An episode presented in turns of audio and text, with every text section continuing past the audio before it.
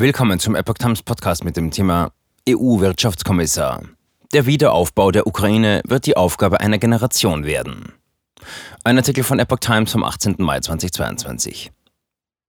EU-Wirtschaftskommissar Paolo Gentiloni hat vor übertriebenen Hoffnungen auf einen schnellen Wiederaufbau der zerstörten Gebiete in der Ukraine gewarnt. Der Wiederaufbau der Ukraine wird die Aufgabe einer Generation werden, sagte Gentiloni der Welt. Wir haben zusammen mit der Regierung in Kiew eine erste Schätzung gemacht, wie umfangreich der Wiederaufbau werden könnte und wie teuer. Aber wir brechen nichts übers Knie. Es wird eine Weile dauern, bis klar ist, um welche Summen es geht, aber es ist ein wichtiges Signal, dass wir mit diesen Überlegungen bereits beginnen. Wichtig sei die Koordination mit dem Antrag der Ukraine auf EU-Mitgliedschaft, sagte der italienische Politiker. Die Union habe beim Wiederaufbau eine zentrale Rolle. Der Wiederaufbau der Ukraine wird parallel zum EU-Beitritt laufen, sagte Gentiloni. Der Wiederaufbau muss gut zwischen den EU-Mitgliedstaaten abgestimmt sein. Die Europäische Kommission und die ukrainische Regierung müssen die Bemühungen der EU-Länder deshalb gemeinsam steuern.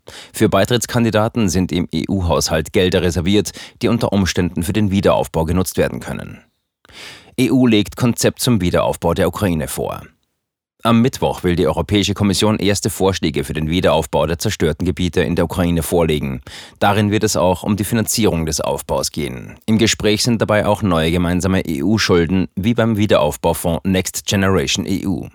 Wir haben ein Konzept für den Wiederaufbau der Ukraine entworfen. Wir werden den Mitgliedstaaten eine rechtliche Konstruktion für den Wiederaufbau vorstellen und Vorschläge dazu machen, wie Prioritäten gesetzt und wie die Arbeiten koordiniert werden sollten, sagte Gentiloni.